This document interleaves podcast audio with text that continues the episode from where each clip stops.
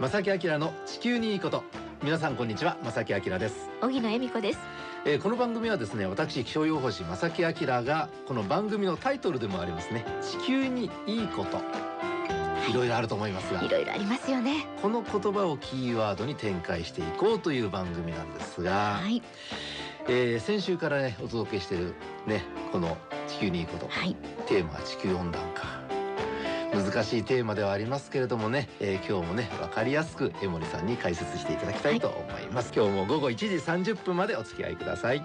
この番組は公益財団法人兵庫環境創造協会の提供でお送りします。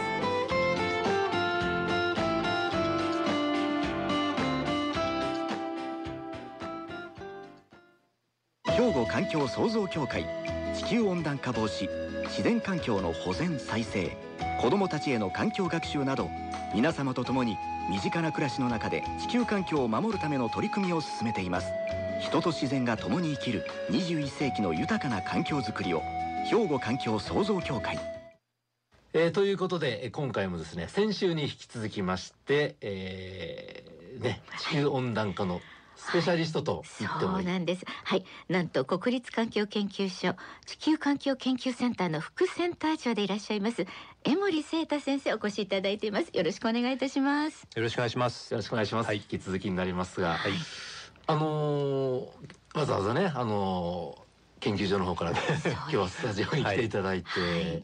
その研究所自体はどこにあるんですか？研究所はですね、茨城県のつくば市というところに、えー、まあ研究所がいっぱいあるちょっと変な都市が あるんですけれども、有名なところですよね、はい。有名ですよね。筑波大学もあります。はいはい。ありますね、えー。でその研究所でなんかイベントのようなものがあるというふうに伺ってるんですが。そうなんですよ。いいですか？あどうぞ。ではい。えっ、とですね、えー、今度の土曜日ですね、4月の20日はい。に、えー、国立環境研究所特別公開というのがありまして、うん。でこれがだですね ただあの皆さん遠いからまあいらっしゃる方はまあいないかもしれないんですけど 実はですねあの今回あのネットで生放送を、はい。おえー生中継をすることになりまして、えーニコニコ生放送のですね、はい。えー、14時半から18時半ぐらいまでだ長いですね。だらだらだらと、へはい、で何をやるかというとですね、えー高校生大学生を50人ぐらい会場にお呼びしまして、はい。えーそれであのーまあきまあ気候変動地球温暖化の問題についてまあガチでーうん。議論しようと、へええ、ーいうのが第一部。で第二部に、えーまあ研究所の中をですねえーまああのツアーを探検えっ、と潜入ツアーを していただいてえっと研究者の繰り出すですね、うん。あの難問クイズにみんなで答えていただくという。すごい。へーそういうちょっと企画をはい。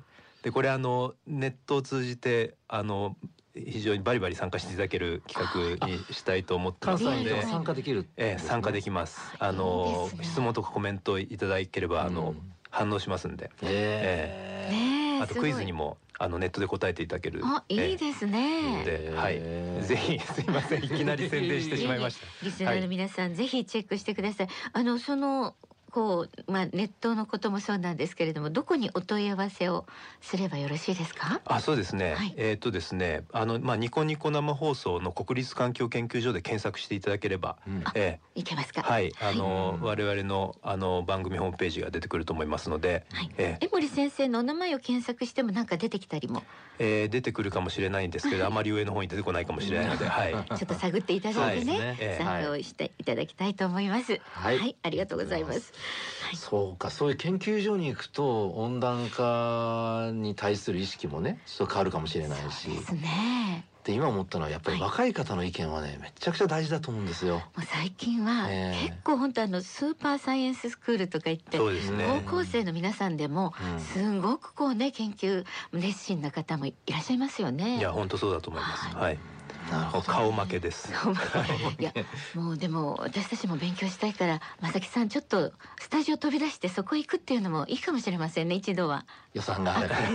お待ちしております。ちょっとどこ見ようかな。そうですねはい、さて本題に入りましょうか。よろしくお願いします。お願いします。さて、あの地球温暖化について、まあ前回のね先週の放送では実際温暖化進んでいるのかどうですかっていう話と原因は何ですかっていう話をね少しお話しいただいたんですが、こういう過程をねとりあえず僕興味があってしたいんですね。はい。まあその今は温暖化防止に向けてのそれ取り組みはね各国でいろいろとされてるとは思います。ニュースでもね来てますけれども。例えば温暖化防止の対策を全く取らなければ地球がまあどんどん暖かくなる。と思うんですね。はい。で実際このままにしておくとどういうことになるのかまたは対策を取った場合100年後とか200年後どうなるのか、こんな質問してよろしいでしょうか？はい。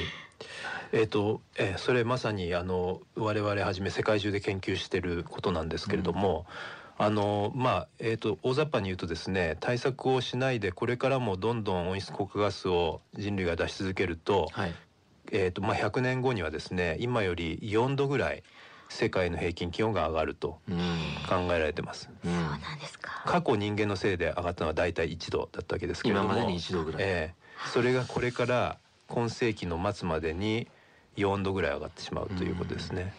あのー多分ね僕もそうなんですね。あのー荻野さんもそうかもしれないですけどその全体的な平均気温が1度上がる、まあ4度上がる。はいでまあ正直で大したことないんじゃないかっていうそうですよね。イメージをねうん。受けてしまう方も多いと思うんですがどういうふうに捉えたらいいんですかこの数字そうですね。それははい聞きたいです。だから昨日と今日で例えばね1度違ったり4度違ったり別にしてもそんなに驚かないっていうか全然驚かないわけですから。春。先とかよくあはい。るパターンですよね。はい。えでそういうのとその平均がですね、うん。まあ、4度上がるっていうのはこれは全く意味が違うわけえですよね。うんえーっとまあそのまずその温度が単に上がるだけではなくて、えーまあもちろんその極端に暑い日とかっていうのは増えてくるわけですよね。ああ、えーあるいはまあ大雨も増えます。うん、でまあこれはあのまあえーっと気温が上がると大気中に水蒸気がですねうん増えますのでうんで水蒸気が多いとたくさん雨が降ると、まあ、低気圧が来た時にうん。たくさん雨が降りますので。水、大気中の水蒸気って雲の元ですもんね。雲の元ですね。言ったら雨の元ですもんね。はい。なるほど。うんはい。えーまあ、そういうことがありますし、うん。それから、えー、とあとは海面が上昇しますね、はい。えあー。えー世界の平均の海面は過去100年にだいたい20センチぐらい上昇してます。ー過去100年で20センチはい。平均して上がっていると。それはなんかそれはちょっ数字だけでもちょっと怖いなと思怖いなと思いましたはい。今。これがそのまあ4度温暖化するような世界だと、はい。その間にまあ1メートルぐらいですかね最大で、えーあるいはもしかしたらもっといきますけれども1メートルはい、ええ世界平均で海面が上昇するということになります。これはあのーあんまり最近はニュースになりならないですけどその南のち島の例えば小さなね。ツバルとかね。はい。あの辺りはその温暖化で海面海水面が上昇して沈んでるというね。ねえ一時すごく問題になりましたよ。島がすでにねでも1メートルだったらもうなくなる島なんか結構出てくるんじゃないですかね。そんな気がしますけど先生。そうです。あのツバルは実は結構ややこしくてですね、はい。ええあのまあ人が増えすぎて、はい。えーっとそのあの地盤が軟弱なところになんか人が住むようになっちゃったんで騒いでるんじゃないかとか、うん。あの様々な要因があるので、うん。えーっとツバルが今そうなってるかどうかっていうのはちょっと諸説あるんですけど、はいはい。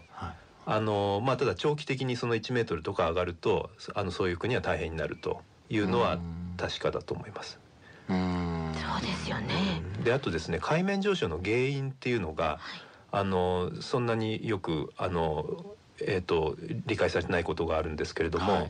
まあよくあの氷が溶けるからっていうふうに。北極南極の氷が溶けたらええそれが全部海にね、はい。水水かさが増すことになると。うん。あの正直そう思ってしまってました。そうですよね。はい。で、えー、と氷が溶けるのはまあ半分正しいんですけれども、はい。えーっとですね北極とかで特にその海の上に浮かんでる氷が溶けても海面は上がんないんですよね。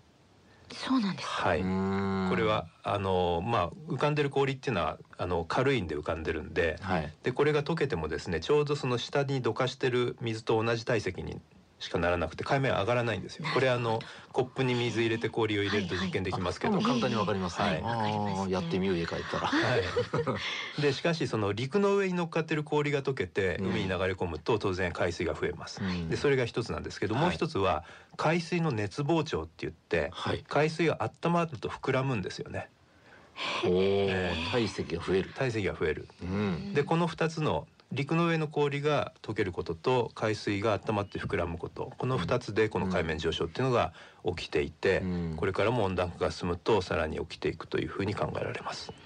なるほど。怖い、怖いですね。うん、特に日本列島日本は島国ですからね、はい。周りは海に囲まれてるので影響だいぶあるでしょうね。そうですよね、まあ、本当うん日本だけじゃなくてうん。本当に世界にとってもこれ地球規模で本当になんかすごくねうん。ドキドキしてきます、はい。そうですね。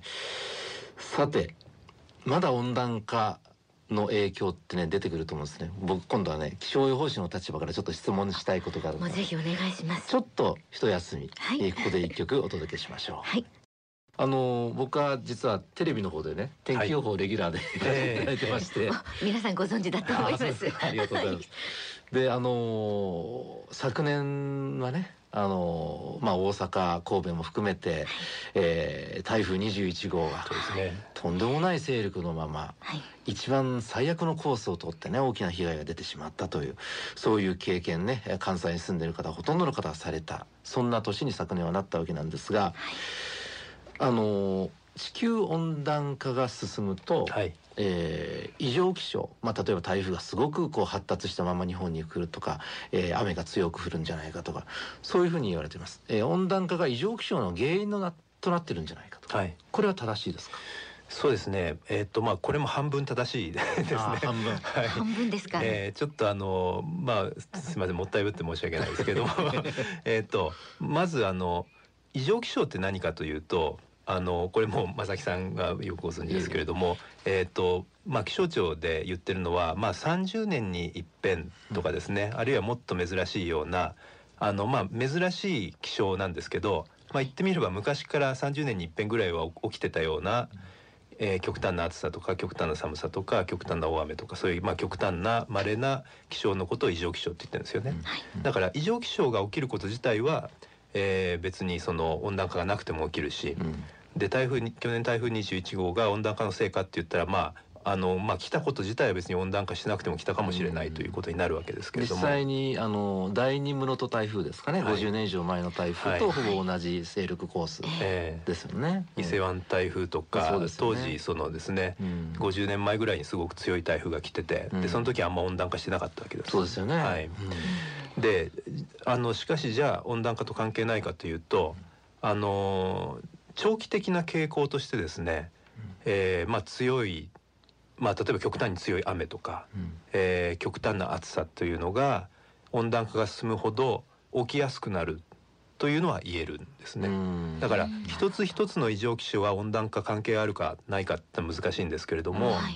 そのだんだん起こりやすくなっていくよ。だんだんより強いのが起きるようになっていくよっていう、うあのじわじわとした傾向が温暖化のせいだと、うんえなるほど、そういうことになるんですよね。確かにそのお天気っていうのは原因が一つっていうのはなかなかね定めにくくですもんね。はい。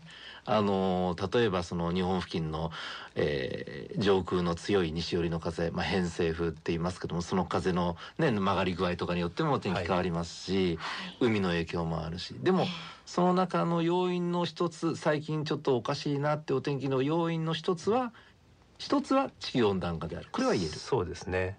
うんあのまあ一番単純に考えると。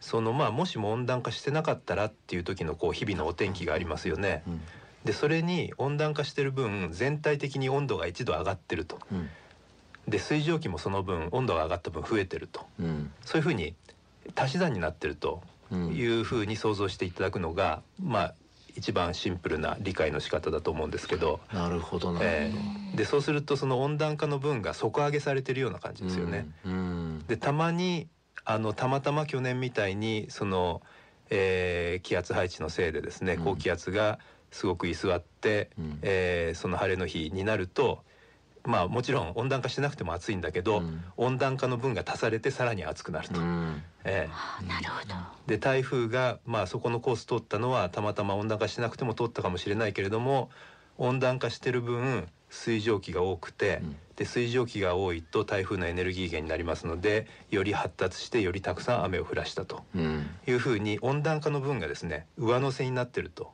うん。いうふうに思えば、もしかしたらたまたま起こったかもしれない普通の異常気象が温暖化のせいによって記録的な異常気象になってしまうと。あー。えなるほど。あの実際気温もね、はい。雨の量とかもここ数年で例えば観測史上一番高い気温でしたとかね。はい。20 24時間雨量が観測史上最も多かったと。観測史上どうのこうのっていうのはめちゃくちゃ多いっていう印象はありません？あります。はいこれはだからあの昔とは違う空気の大気の状態になってるよっていうのはこれは温暖化とは関連していると考えていいですか？えそうですね。まあ観測史上最高っていうのも別に偶然にも出うるんですけれども、はいはい。あのその温暖化でその底上げされてる分だけすごく出やすくなってるということはあると思うんですよね。なるほどじゃあどうしたらいいんだろうっていうかどうにかしなきゃいけないということですよね。そうですよね。ちょっとその前にですね、えっ、とままあ異常気象とかそれ以外の温暖化の影響でちょっと心配しなくちゃいけないことい。いくつかはい。申し上げておくと、はい。あのまあよく食料ですね。はい、うん。えー食料あのの生産性が気候が変わると変わっていきますので、はい。えーそのまあ日本ではそのそれによって食べ物を買えなくなるということはないですけれども、えーまあ場合によってはちょっと高くなるとかですね、えーあるいはその農家の人はその農作物の質が悪くなったりあの生産量が減って苦労するみたいなことっていうのは出てきます。うん。でただあの世界に目を向けるとあの、まあ、アフリカなんかの乾燥地帯で、えー非常にその自給自足的な小規模な農業をやっている、えーそういう貧しい農民みたいな人たちですね。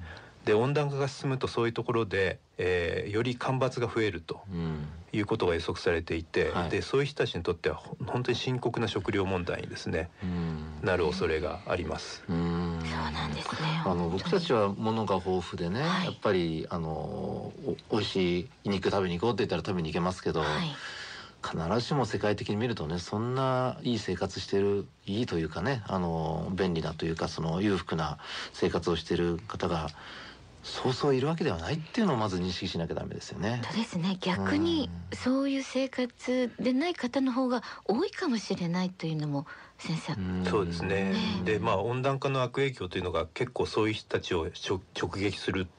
はあの小さい島国に住んでる人たちもまあ貧しい人は多かったりですね。はいうんあるいはそのバングラデシュみたいな非常にその洪水とかうん高潮が起きやすいようなところに貧しい人たちはたくさん住んでいて。うんでしかもですね考えなくちゃいけないのは彼らは先進国の人たちに比べて CO2 をこれまで出してないわけですよね。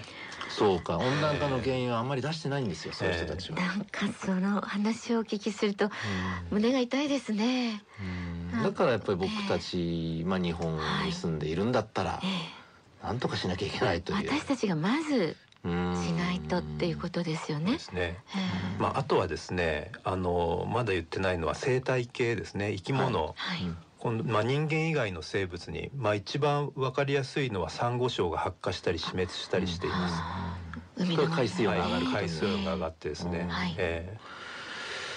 なんかやっぱりねその僕たち視野が狭いですよね。そうですあね。のこれ僕だけかな。いやわかんいやないですよいやっ。ぱり目の前のそはいの僕たちの生活だけしか考えてなくて、なんかねこう、ええ本当に日々の生活の中で、もちろんあの家族だったり周りの人うんのことを考えているんですけれどもそれでもまだまだ狭いというか小さいというかそんな気がしてきました。だから、はいあのやっぱりこのこういうねラジオとかテレビとかそういうメディアもしっかりと今地球どうなってるかっていうのは伝えなきゃいけないあ絶対伝えなきゃいけないと思います。ですよね。うん本当先生方の話を聞くと。番組の意義がはい。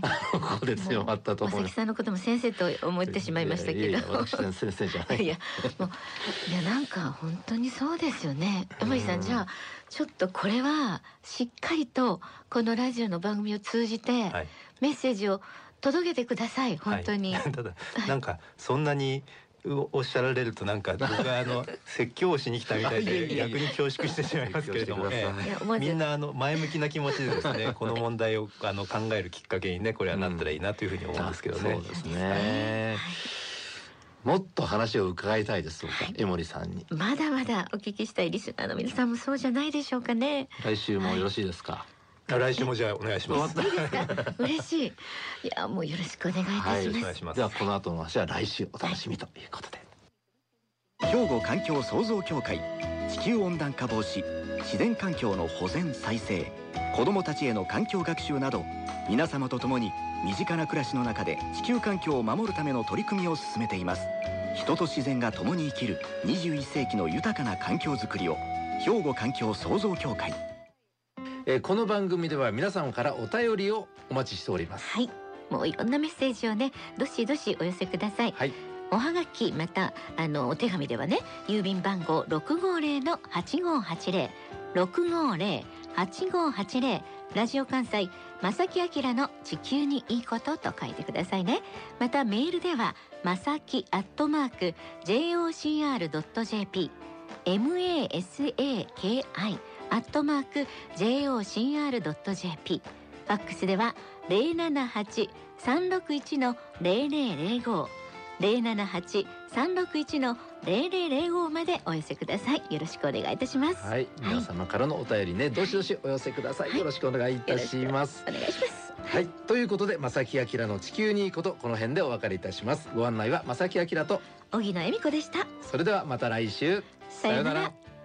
この番組は公益財団法人兵庫環境創造協会の提供でお送りしました。